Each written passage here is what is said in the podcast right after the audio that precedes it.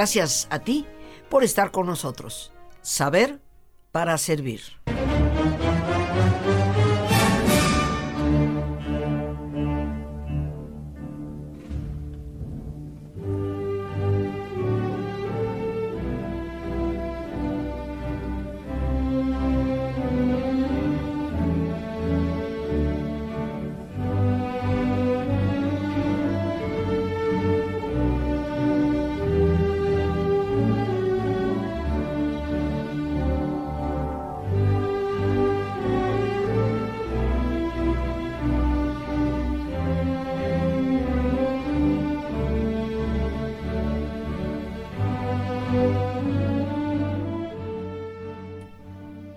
Una melodía, queridos amigos, que seguramente en más de una ocasión hemos podido llegar a escuchar. Pompa y circunstancia es el título de esta música de un autor inglés de apellido Elgar y que representa la pompa de la corte inglesa. Una música sumamente victoriana y que hasta la fecha persiste la escuchamos cada vez que aparece la reina Isabel por algún sitio de manera oficial. Muy relacionada con las tradiciones inglesas y algunas de ellas saldrán a relucir hoy en Jueves Cultural en el que vamos a hablar de un gran, gran escritor, el maestro tal vez de la narrativa que se llamó Charles Dickens. Y tal vez el nombre de Charles Dickens a muchos nos suene conocido y a algunos otros no. Sin embargo, cuando hablemos de sus obras, nos daremos cuenta que todos le conocemos.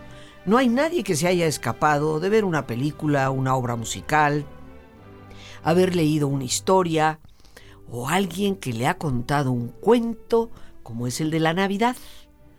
Y es precisamente Charles Dickens su autor. Hoy nos acompaña el licenciado Luis Torres Acosta. Nuestro tema es Charles Dickens, que nos remonta a la Inglaterra del siglo XIX.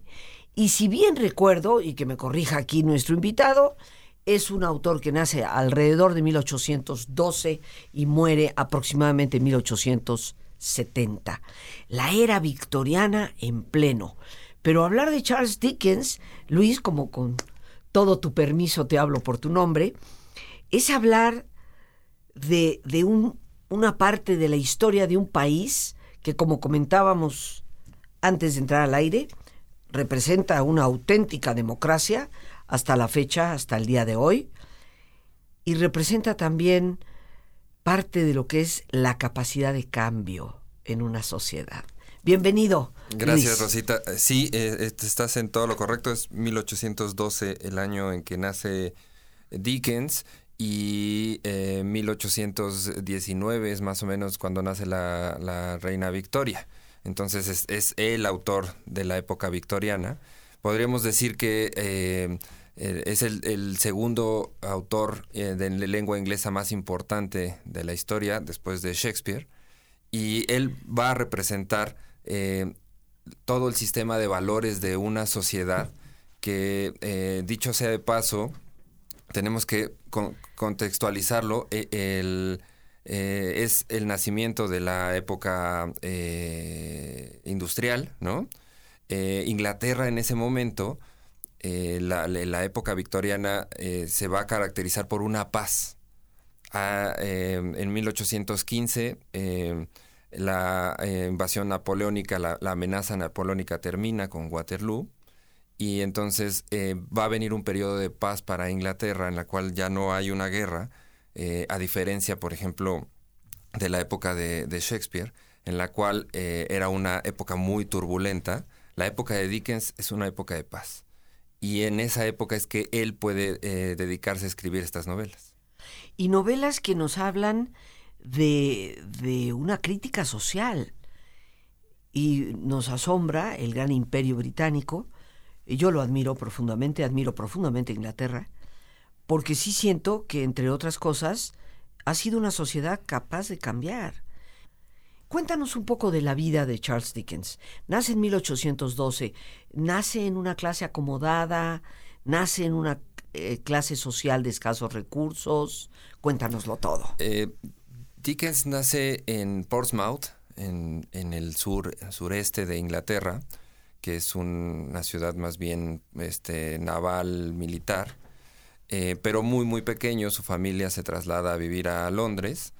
Em, definitivamente no era una, familia acomodada. En un principio, en los primeros años, en los primeros cinco años de la vida de Dickens, em, que él va a recordar como unos años gloriosos, eh, porque había cierta estabilidad eh, este, económica, ¿no? Su padre era un funcionario eh, de mediano rango, su madre había heredado algún dinero, pero sucede que, que el padre comienza a endeudarse demasiado, ¿no?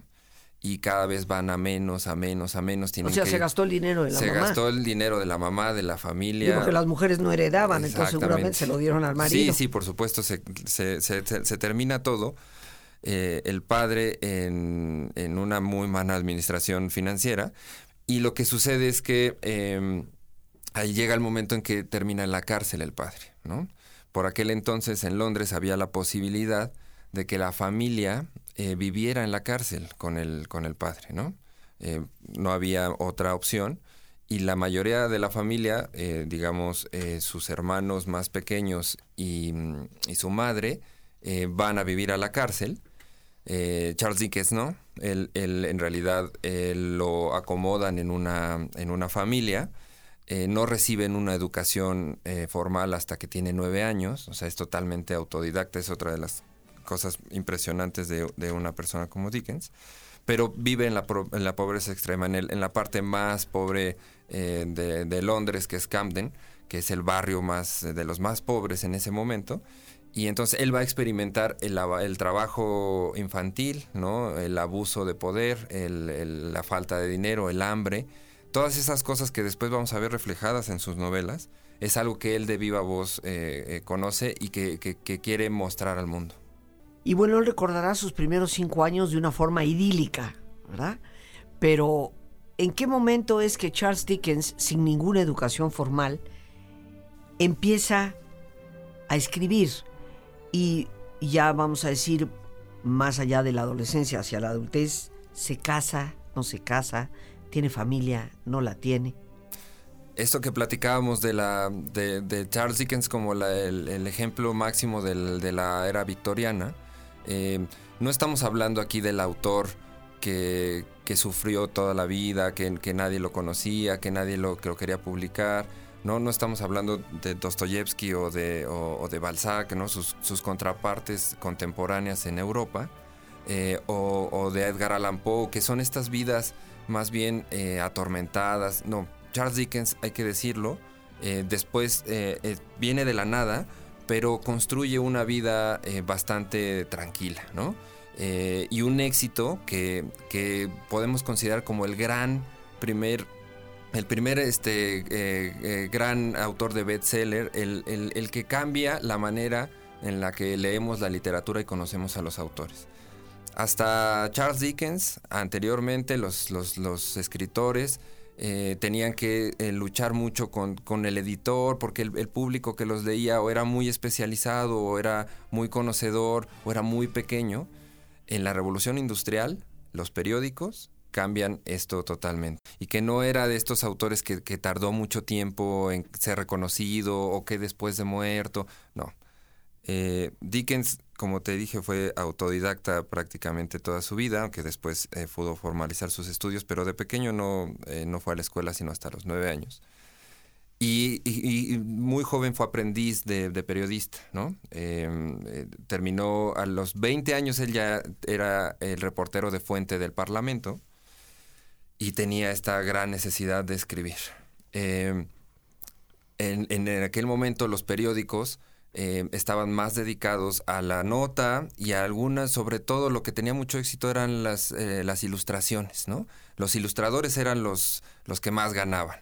Y había una sección de un ilustrador eh, que necesita, le encargaron a Charles Dickens, oye, ¿por qué no haces una pequeña descripción de cada, de cada cartón que hace el ilustrador? Esto con el tiempo se convirtió en los papeles del club Pigwick, que es la primera obra de, Charles Dickens. Y estamos hablando que en, los primeros papeles eran 400 los que se tiraban, ¿no? Los, los suplementos de, de, sus textos. Y para el número 16, que fue el último, ya eran 40 mil, ¿no? de 400 a 40 mil. Porque fue un éxito tal que de repente ya el, el, el, dibujante ya no, ya, no, ya no era el que marcaba la... Ya se cambiaron los papeles. Escribía primero Dickens y después el ilustrador tenía que ilustrar sobre el texto. Fue tal el, la humillación que sintió el ilustrador que terminó suicidándose. Madre mía porque eh, Dickens eh, tomó control. Entonces, hay un, joven de 25 años con el éxito absoluto. La gente esperaba en los barcos, por ejemplo, en, en, novelas más avanzadas de Dickens, me voy a adelantar un poquito en el tiempo, pero para ponerte en contexto, en Nueva York, la gente esperaba afuera en los puertos a que llegara la siguiente entrega de la novela de Dickens. Entonces es un fenómeno. O sea, todo editada, publicada, impresa en Inglaterra. Eh, eh, todo en Inglaterra y salía, todas sus novelas, salvo un par de excepciones, se publicaron por entregas. ¿no? Eh, Dickens trabajaba para, para mantener esta... Por eso cuando leemos las novelas de Dickens nos quedamos siempre como en el filo, porque esas novelas tú piensas que, que acababa un capítulo y aquí había que esperar una semana para, para, como una telenovela, pues, como, como después la... O sea, salían suplementos originalmente. suplementos, unos libritos azules que venían dentro de un periódico, este, y la gente estaba fascinada para saber qué, qué, qué es lo que seguía en la vida de, de, Oliver Twist o en la vida de David Copperfield.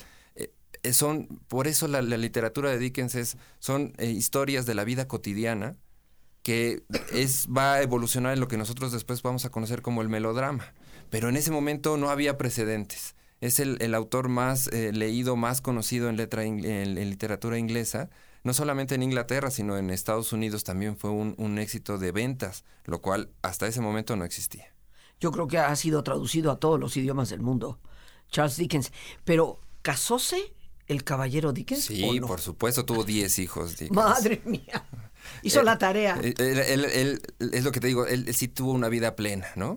a lo mejor un poco en sus detractores nos dirán, ¿no? Que yo no estoy de acuerdo porque cada quien tiene su propio camino, pero te dicen, bueno, es que él, Dickens, no pudo eh, hacer muchos más, mucho más complejos sus, personajes.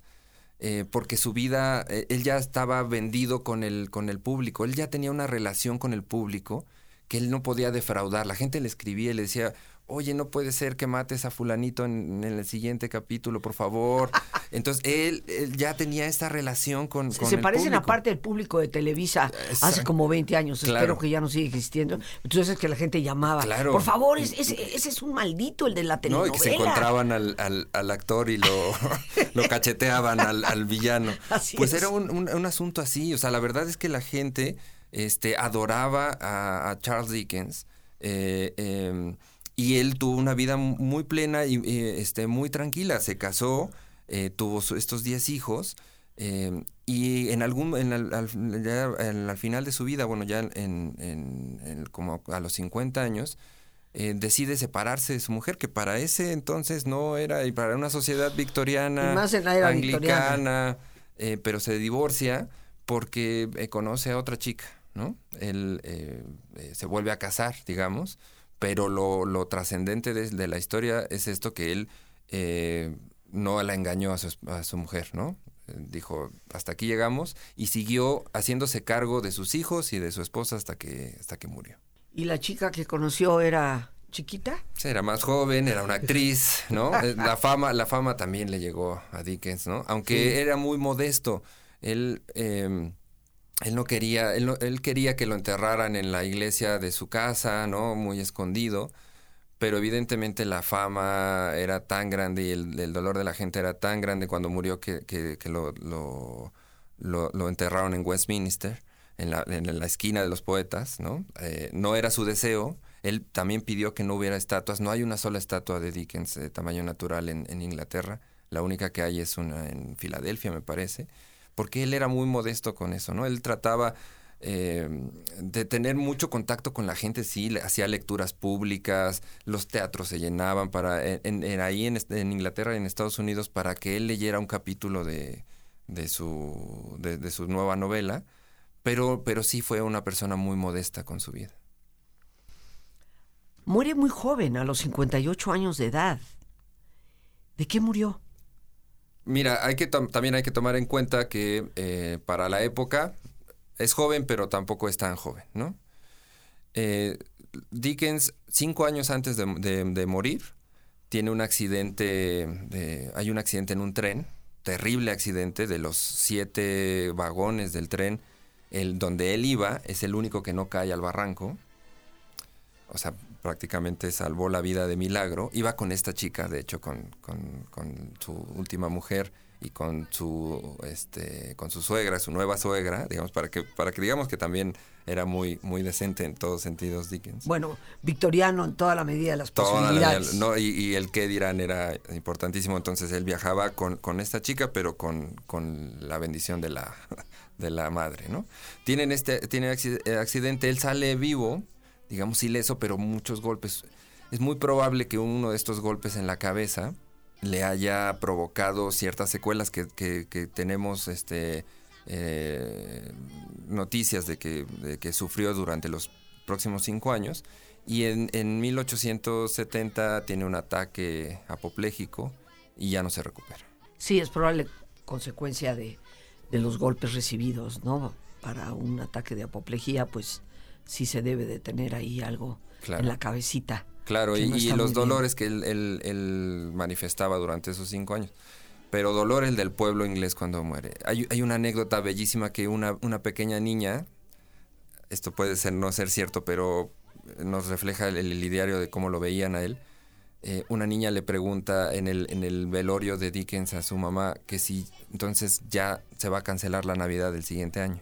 Porque para ellos la Navidad era, era Dickens, era cuento de Navidad cuento de Navidad. Listos para relajarnos, como es nuestra sana diaria costumbre, y si te es posible hacer el alto completo, qué mejor que cerrar tus ojos y en una posición cómoda, con tus ojos cerrados, respira profundamente, tomando conciencia del entrar y el salir del aire en tu cuerpo, imaginando cómo al inhalar, así como llevas oxígeno a tus células, inhalas también serenidad para tu mente.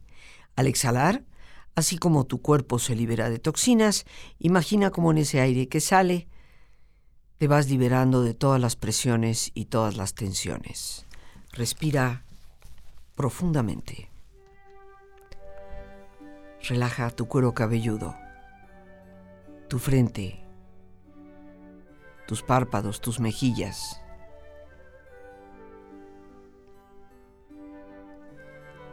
Relaja tu cuello y tu garganta tus hombros, brazos y manos, así como tu espalda. Relaja tu pecho exterior e interiormente. Relaja tu abdomen exterior e interiormente.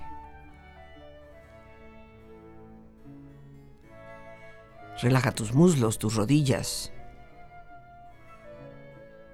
tus pantorrillas y tus pies.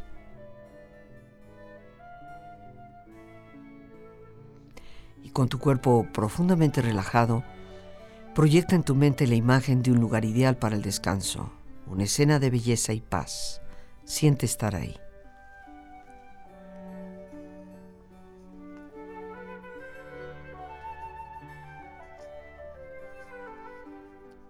Con tu cuerpo relajado, tu mente serena, escuchemos a Charles Dickens. Acostúmbrate a no considerar nada por su aspecto, sino por su evidencia. Sabe el cielo que nunca debemos avergonzarnos de nuestras lágrimas, porque son la lluvia que limpia el polvo segador de la tierra, que cubre nuestros endurecidos corazones. Me sentí mejor después de haber llorado más apenado, más consciente de mi ingratitud, más afectuoso. Si por el camino recto no puedes llegar a ser una persona extraordinaria, jamás lo conseguirás yendo por los caminos torcidos.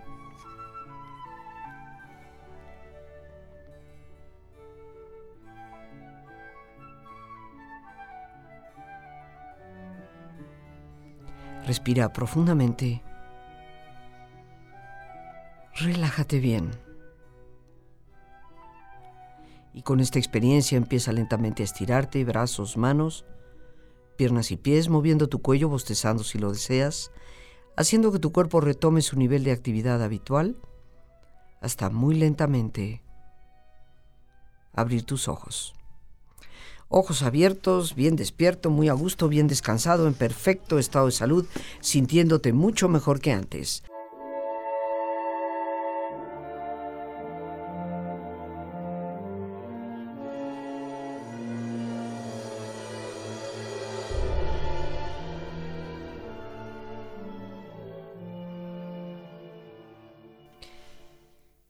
Estamos escuchando música con la que se musicalizó la obra La historia de dos ciudades de Charles Dickens. Podríamos decir que su fama como escritor fue y ha sido tan grande que en el siglo XX sus obras, sus novelas, se convierten en obras de teatro musicalizadas. Las obras de Dickens, como nos lo explicará seguramente nuestro invitado, el licenciado Luis Torres Acosta, son interesantes porque reflejan no solamente una época pasada. Estarás de acuerdo, Luis, que en esa obra de Oliver Twist se ve claramente lo que hoy, muy tristemente, sucede con muchos jovencitos que se afilian a estas pandillas y se llegan a sentir que están en familia, que pertenecen porque sus propias familias fueron terriblemente disfuncionales, cosa que no es el caso de Oliver Twist, que fue secuestrado, por así decirlo, pero no para cobrar una recompensa por parte de sus padres, sino para convertirlo, por ser tan pequeñito y tan hábil, en un buen carterista. La historia de dos ciudades, que seguramente muchos hemos leído, pues refleja esa diferencia de mundos, muchas veces en una misma ciudad ciertamente.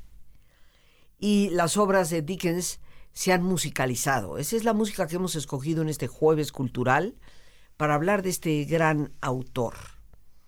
Pero háblanos ahora, en resumen de su vida. Luis, hemos dicho, nace en 1812, con muy pocos años de estabilidad, para caer en una pobreza extrema, eventualmente sin educación alguna, convertirse en un escritor, reportero, por así decirlo, de lo que pasaba en el Parlamento para los periódicos y empieza a escribir un suplemento y la gente empieza a enloquecer con esta narrativa fabulosa de Charles Dickens que va construyendo sus novelas, se casa, tiene 10 hijos y bueno, se termina separando, se divorcia muy victorianamente, con todo respeto, mantiene a su familia y eventualmente tiene un accidente que le puede llevar a las últimas consecuencias muriendo en 1870.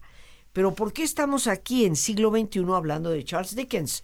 Su obra obviamente es lo que nos ha traído a ti, a mí y a los amigos que nos escuchan. las novelas de Dickens, como, platicábamos en el bloque anterior, son la, descripción de, de, la vida común y corriente, ¿no? Y entonces esto significa que los detalles son trascendentes, ¿no? O sea, el pequeño detalle de la vida de, desde que nace, en el caso, por ejemplo, de David Copperfield, de, narrarnos la historia desde de un personaje desde que nace hasta que muere, en, en, en, en, cosas que no son extraordinarias, en una vida normal, en, pero, pero con las dificultades de vivir, ¿no? Con los problemas de amor, con los problemas económicos, con las injusticias sociales, esos detalles, ese ojo microscópico de, Charles Dickens para contarnos las historias. Eh, ninguna de sus obras fue un fracaso editorial. a partir de ese momento todas fueron un éxito. La que sigue al Club Pickwick es, Oliver Twist. Y entonces, como te imaginarás, eh, este joven se convierte, eh, si ya la gente esperaba en esa obra más irónica, en la siguiente entrega, en Oliver Twist, pues la, gente estaba impactada con la vida de este pequeñito, eh, que hemos visto eh, representado de todas las maneras, ¿no? Es, eh, cabe, como bien dices, la obra de Dickens ha sido reinterpretada de muchas maneras. prácticamente 200 o más de 200 eh, versiones fílmicas y para televisión.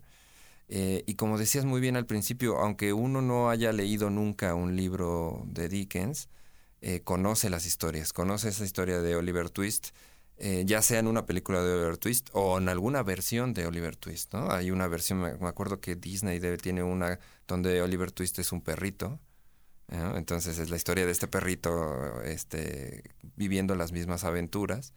O, o, aquella versión eh, japonesa que, eh, eh, que todos en los 70s y 80s vimos convertida en una caricatura, que era este Remy, ¿no?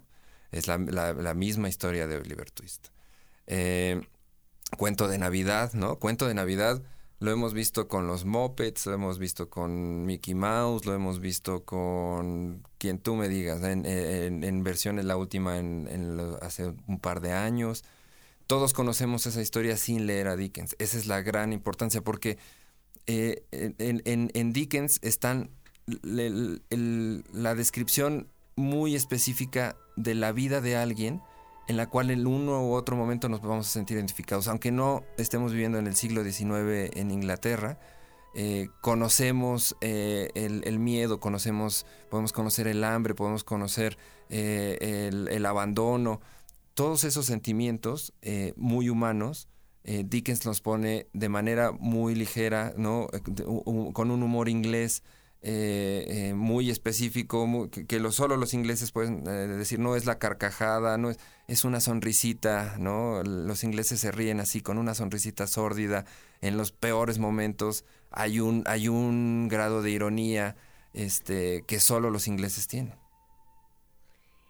la obra de Dickens podríamos considerarla pues una obra universal y una obra para siempre. Tú dijiste hace unos instantes algo que me parece importante aunque no estemos viviendo en el siglo XIX, podemos identificarnos con alguno de sus personajes, con algunas de las tribulaciones y también de los logros que algunos de ellos alcanzaron.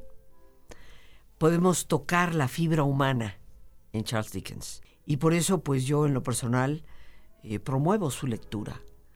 Eh, tú dijiste también hace unos momentos, es posiblemente el escritor inglés más importante después de William Shakespeare. Y esto, queridos amigos, pues las obras de Dickens, para gente que a veces nos llama y nos dice, ¿qué le puedo recomendar a un jovencito, a un niño leer? No nos equivoquemos, hay obras literarias clásicas, llamadas clásicas, que son para siempre. Y Dickens puede resultar algo, una lectura fascinante para, para pequeños, ¿no? La historia de Oliver Twist eh, creo que sigue siendo sumamente actual David Copperfield, la historia de dos ciudades y por supuesto la inolvidable historia de Navidad. Yo creo que eh, no hay que tenerle miedo a las novelas. ¿no? Eh, muchas veces la gente dice, no, yo, primero dime un cuento. No, no, no. Éntrenle a, a Oliver Twist, éntrenle a Grandes Esperanzas. Es una gran novela se llama Great Expectations, ¿no? En inglés. Sí, exactamente. Y es el es eh, la novela de la superación, del, del, del, triunfo del bien sobre el mal. Hoy necesitamos eso con urgencia. Sí, eso necesitamos en este momento. Entonces, no, no le tengan miedo a entrarle a una novela, porque créanme, la novela los va a ir llevando poco a poco. Y, y piensen en esto, los, los, los, los lectores de Charles Dickens esperaban una semana cada para leer cada capítulo. No, no hay prisa, no tengamos prisa en terminar la novela en dos semanas. Y bueno, es que Charles Dickens, cualquier obra que tomes de él es buena para leer. Claro. Pero sí, me recordaste Grandes Esperanzas. Uf, hace tantos que la, que la leí. Eh, y, y nos recuerda la necesidad de recordar que el bien siempre va a triunfar sobre el mal. Hay que leerlo, queridos amigos, hay que leerlos. Las gracias a Dios por este espacio que nos permite compartir a nuestro invitado, el licenciado Luis Torres Acosta, y a ti, el más importante de todos. Una vez más, gracias. Muchísimas gracias por tu paciencia al escucharme y por ayudarme siempre a crecer contigo. Que Dios te bendiga.